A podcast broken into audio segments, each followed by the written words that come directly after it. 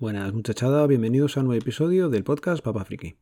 Hoy estoy grabando a una hora diferente, tengo el día libre y bueno, pues antes de ponerme a hacer las cosas en casa, voy a sacar un ratillo y publico el episodio de esta semana. Voy a empezar por un comentario que me habían dejado en iVoox, me lo dejó Raúl y me preguntaba, pues de una forma muy certera, si la validez de los documentos que comentaba el último día de los pasaportes tenía la misma que el del pasaporte español, en una comparación, pues aparte de mirar también el precio, pues es cierto, habría que haber mirado también el tema de, la validez. Es una cosa que en principio di por supuesta que sería pues muy parecida a la del pasaporte español y más o menos es así, os lo adelanto ya. Bueno, os voy diciendo porque me puse a buscar un poquillo y encontré la, la información. Por ejemplo, el pasaporte español ya decía que tenía la validez en principio para adultos de 10 años. Bueno, pues el italiano, por ejemplo, para mayores de 18 años, nosotros somos con 30, ellos ya lo tienen de 10 en 10 años. Para menores de 0 a 3 solamente les vale durante 3 años y en el periodo que va de los 3 a los 18 les dura 5. Así que más o menos mm, como a nosotros, nosotros es a partir de los 30 años cuando nos valen de 10 en 10, desde los 5 hasta los 30 vamos de 5 en 5, así que bueno, parecido. Los pasaportes franceses, por ejemplo, pues tienen una validez de 10 años para los adultos, no especificaba. Imagino que será mayores de 18 años y de 5 años para los niños. Para Países Bajos, los pasaportes regulares y de negocio son válidos por un periodo de 10 años a partir de la fecha de emisión y 5 solamente para los menores de edad. Así que más o menos vamos viendo que es lo que he explicado, más o menos parecía lo nuestro. El pasaporte británico, por cierto, muchas gracias Jorge por explicarlo en tu podcast, cómo se obtiene allí el pasaporte. Ese va por los mares, si queréis escucharlo, en el último que tenía publicado a fecha de hoy, pues lo podéis escuchar. Aunque os resumo yo básicamente, me llamó la atención y por luego lo que os contaré. En muchos sitios el pasaporte no lo expides en una comisaría como tal, sino que lo haces a través del correo postal o de la oficina de correos de cada sitio. Es diferente y me quedaba la duda de si te tomas tú la foto, te haces tú las cosas.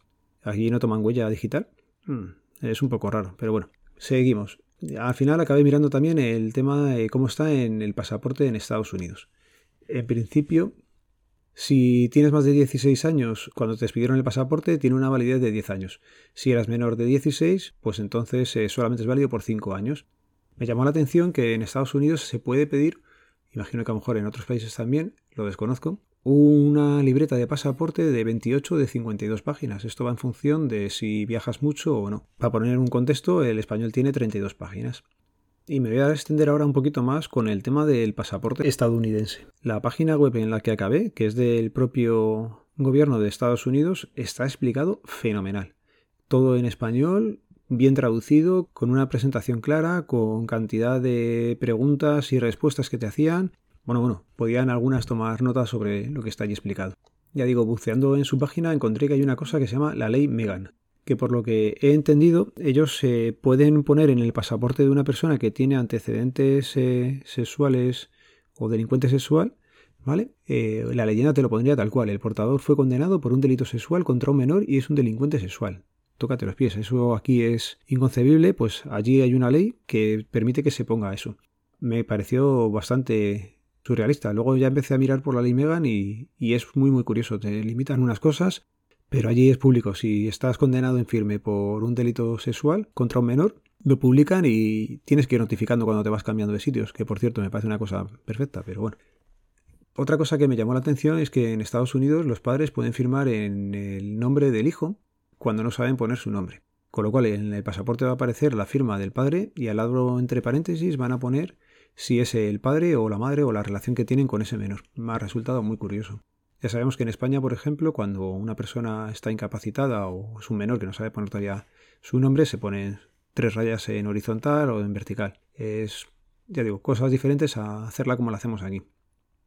La tarjeta de pasaporte es un documento que tienen también en Estados Unidos que sería la funcionalidad que tiene el pasaporte, pero más fácil de llevar, pues es una tarjeta tamaño el carnet de conducir nuestro, que les permite eh, ingresar y reingresar a los Estados Unidos cuando haces la entrada por puertos terrestres o marítimos desde Canadá, México, el Caribe o Bermudas.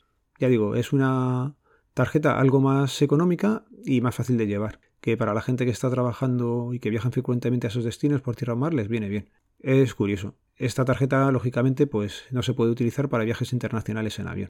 Pero oye, mira, tienen otra forma de documentarse cuando salen a estos países que he comentado. También me resultó curioso que en Estados Unidos puedes tramitar un pasaporte por urgencia de vida o muerte, tal cual lo ponía así, ¿vale? Y eso lo harías antes de tres días. O por viajes urgentes, que te lo tramitarían antes de cinco días. ¿Por qué estos eh, trámites de urgencia? Porque allí el pasaporte, por lo que estuve escuchando luego a Jorge, es parecido a, Inglaterra. Lo que haces es, eh, vas a una oficina postal o algún organismo de el gobierno y lo que haces es identificarte allí, presentar allí la documentación y te la acaban mandando a tu casa. Tardan. Aquí en España es un trámite que te costará más o menos coger una cita, pero sabes que en el día te lo llevas. Pude ver también eh, que sobre las gafas en el pasaporte tenían en las preguntas frecuentes si se podía hacer con ellas o no. Y directamente te lo pone. No puedes hacerte la foto con gafas, debes quitártelo y solo es posible mantener las gafas por motivos médicos y vas a tener que obtener y presentar una declaración firmada por el médico y con la solicitud del pasaporte, o sea que es por causas médicas. Aquí nada, aquí todo esto hay gente que se lo pasa por ahí y si encima se lo haces ver, pues empiezan los problemas. Resumiendo así un poco, pues he visto que en la mayoría de sitios el solicitar la documentación para el pasaporte no se hace en una sola cita o se hace en una cita pero te lo mandan luego a casa. Se tiene que presentar mucha más documentación que aquí. Nosotros aquí al tener ya el DNI, identificarnos con él, el trámite es mucho más sencillo. En Portugal, Inglaterra y Estados Unidos ya digo que no se da en el acto. Eh, otra curiosidad que he visto es que en España, como no cambiamos eh, los apellidos nuestros cuando nos casamos, en países en que sí lo hacen, como por ejemplo puede ser Estados Unidos, cuando se divorcian y tienen un pasaporte en vigor, tienen que solicitar el cambio en el pasaporte, un pequeño inconveniente. Y bueno, pues os comentaba antes del tema de las fotos, que es curioso y la gente se mosquea cuando le dices lo de la foto. Bueno, pues el otro día tuve una tarde de estas que son entretenidas. Entretenidas porque me tiré pues bastante tiempo mandando a gente a repetirse la foto. En concreto, al menos fueron cinco que recuerde. Además es que me lo dejé apuntado porque aquello fue ya de estas Normalmente en una tarde viene una, dos personas, pero cinco y muchísimas seguidas de sentar a una persona, ver, ya decirle, mira, déjame ver la foto lo primero porque últimamente estáis viniendo todos con la foto mal. Y efectivamente, el flequillo, las gafas que le hacían sombra, pero una sombra que es que prácticamente tenía los ojos a oscuras. Otra persona se fue a hacer la foto porque venía sin ella directamente, oye, se puso a sonreír y es de estas personas que cuando sonríe se le achinan los ojos. Los tenía súper... Pues oye, si no se te ve directamente, no nos vale. Ponte una pose más natural o no sonrías, porque es que no... Pues oye, se lo dijimos a la mujer, era la segunda foto que se tenía que hacer. Yo entiendo que es un fastidio. Pero oye, todo eso está explicado en la página web. Bueno, pues se enfadó y ya no, ya no volvió. No volvió y bueno, como era un cambio de domicilio y lo tenía en vigor, pues ya se presentará en alguna oficina o en la nuestra cuando quiera hacerse ya la foto.